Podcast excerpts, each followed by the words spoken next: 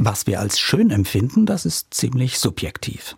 Will heißen, einen Menschen, den ich besonders attraktiv finde, den sieht ein Bekannter vielleicht ganz anders. Die absolute, objektive Schönheit, die gibt's nämlich einfach nicht.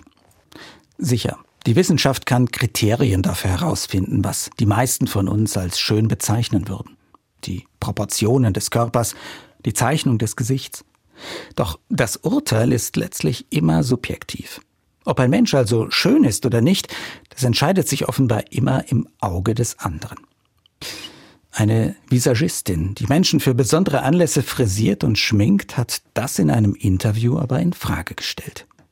Jeder Mensch ist schön, meinte sie. Und ihr Job sei es nun mal, genau das zum Vorschein zu bringen. Ihr Satz hat mich beschäftigt, weil er mich wegführt vom flüchtigen, oberflächlichen Blick auf einen anderen Menschen. Weg von all den aufpolierten Hochglanzfotos und gepimpten Insta-Shootings, die mir suggerieren wollen, nur das sei schön. Nein, jeder Mensch ist schön. Jeder, ohne Ausnahme. Allen Fettpölsterchen, Falten oder Narben zum Trotz. In der Geschichte von der Erschaffung der Welt wird erzählt, wie Gott sich alles anschaut, was er gemacht hatte. Es war sehr gut, heißt es dann. Anders gesagt, es war wunderschön.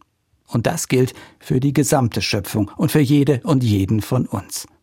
Und falls der erste oberflächliche Blick dafür nicht reichen sollte, dann lohnt sich auf jeden Fall ein zweiter.